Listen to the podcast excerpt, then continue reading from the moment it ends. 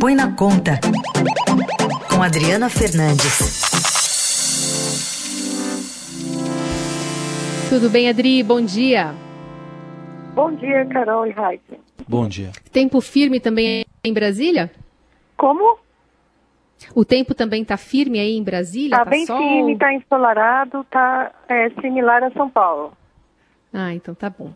Tá. Começar falando sobre uma decisão do, do Supremo é, desses dias, Adriana, porque o ministro Alexandre de Moraes liberou o uso de regras fiscais mais flexíveis, flexíveis para o combate ao coronavírus e também para a proteção da população afetada pela crise, né? Autorizando então o governo a criar despesas para enfrentar a pandemia sem apontar a origem das receitas. Essa decisão vai ajudar em que medida o governo a lidar com o combate à Covid-19?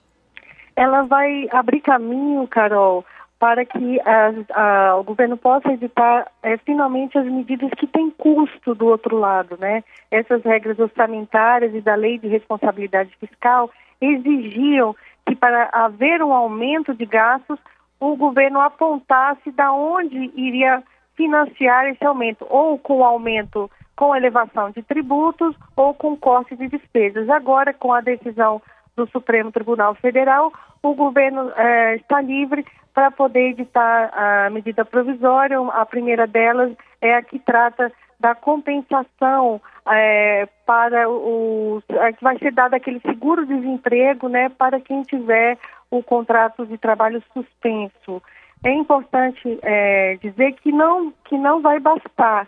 O, o Congresso ainda está é, negociando com a equipe econômica a, a, a, votação de uma proposta de emenda constitucional que está sendo chamada de é, é, orçamento paralelo, orçamento de guerra. Aliás, a, a Adri, é, esse orçamento de guerra a gente falou até sobre ele na sua coluna. É, quais as chances dele avançar essa semana no Congresso e o que, que ele deve prever exatamente? É, a chance é, é, muito elevada. O presidente da Câmara, Rodrigo Maia, está articulando a votação para essa semana. Essa PEC, ela optou em fazer uma emenda com prazo de validade determinado, com datas para começar, encerrar, nas mãos do Congresso. A ideia é evitar deixar no corpo permanente da Constituição regras que possam ser mal utilizadas por, por, pelo governo agora ou no futuro. Então vai, dar um, vai se dar poder a um comitê de gestão da crise, que vai, vai dizer quais as despesas que serão é, poderão ser aumentadas, expandidas para o combate aos efeitos do coronavírus. E essa, esse, esse comitê, ele vai, ele, o Congresso vai ter o poder, vai ter que se manifestar em cinco dias, né, sobre essas decisões e poderá assustar é, esses aumentos se considerar que houve uma extrapolação é, da, da, do limite que, da, da regra né, que está sendo dada. E aí, nesse sentido, também está na expectativa nessa semana do, do Senado votar aquele auxílio de 600 reais para trabalhadores informais, que acabou ficando para essa semana, né? A Câmara aprovou, faltou o Senado. Sim, só que no caso do auxílio, o governo ainda tem que trabalhar bastante para garantir que o dinheiro chegue é, na população. A Caixa está trabalhando nessas plataformas digitais para tentar é, garantir esse acesso, né? Mas não vai ser fácil, não vai ser é, rapidamente que o, que o dinheiro vai ser irrigado para que todo mundo, para os informais que estão é, precisando. Ele recebeu o nome de auxílio emergencial aos informais. Bom, uhum. e tem uma outra frente aí que é do Banco Central, mais uma, né? Acho que o Banco Central que tem tomado as principais medidas, né, Adri? Agora querendo uh, forçar os bancos a alongarem as suas dívidas. Sim, Heisen, essa é uma medida, é, o Banco Central ele está é, propondo ao Congresso, está negociando, fazendo os ajustes finais para a aprovação também de uma PEC. É provável que essa PEC seja incluída na PEC do orçamento para ganhar agilidade, é, de uma PEC que permite o Banco Central fazer compras direto né, de carteiras de crédito e outros ativos. É, então, ele, não precisa mais ele é, fazer esse tipo de intervenção via os bancos. Né?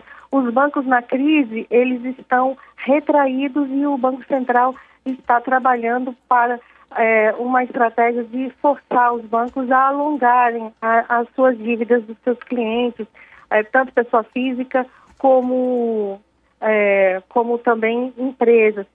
Por que, que isso é importante? Porque os brasileiros eles já estão bastante endividados. Uma pesquisa da Confederação Nacional do Comércio mostra que o nível de endividamento em março atingiu dos brasileiros atingiu 66,6%. Essa pesquisa vai ser divulgada hoje, é um nível elevado e antes da e com a crise deve aumentar. Então é preciso no momento que tem restrição de caixa, uh, as pessoas, as empresas conseguirem alongar suas dívidas, né? E, e há uma ação, é, o Banco Central precisa ser mais firme, é, cobrando dos bancos esse alongamento, porque do contrário a inadimplência vai aumentar e, e o, o temor é de uma quebradeira geral na economia brasileira. Muito bem, vamos ficar acompanhando mais uma vez a Adriana Fernandes conosco na próxima quarta-feira, mas todos os dias você acompanha também as reportagens que ela publica no Estadão, no portal do Estadão. Adri, obrigada, boa semana para você. Boa semana para você, Carol, e também para o Heisen e para quem está nos ouvindo.